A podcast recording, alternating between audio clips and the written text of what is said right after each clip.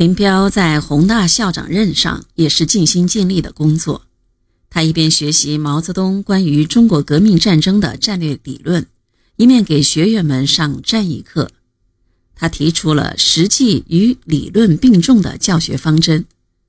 为了提高学员们对学习文化知识的认识，他指出，文化是理论联系实际的必要工具。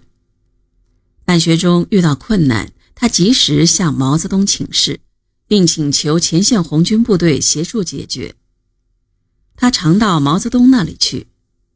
有一天，他从毛泽东那里回来，对大家说：“毛主席有一本大众哲学，很好，我们都应该读一读。”后来，莫文华到毛泽东处借回了这本书，立即刻蜡版油印发给学员们。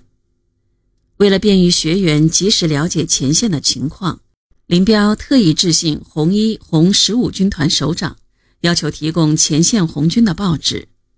红军大学办得好，确实也有林彪的一份贡献。林彪还专门请人为红军大学写了校歌，歌词据说是由参加过长征的红色教授程房武写的。红大同志。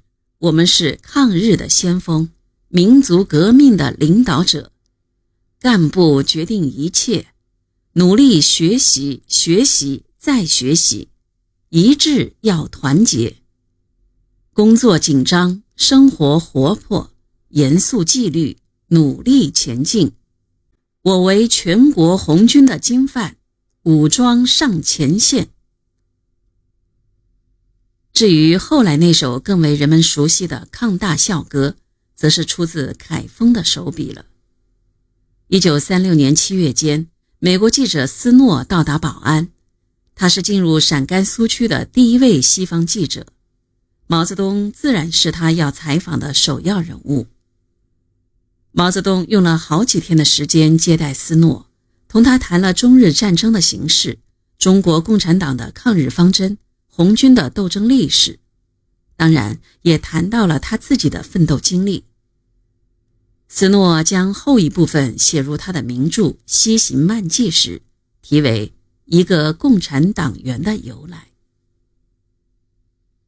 林彪也是斯诺感兴趣的红军人物之一，他特意来到红军大学采访林彪，了解了林彪的个人经历。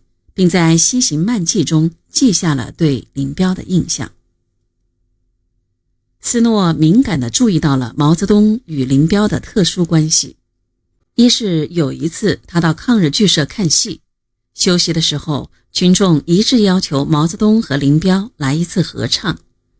林彪像一个小学生似的涨红了脸，讲了几句很得体的话，请几位女同志代替他们唱支歌。逃脱了点名表演。还有一次，他访问林彪，毛泽东也在场。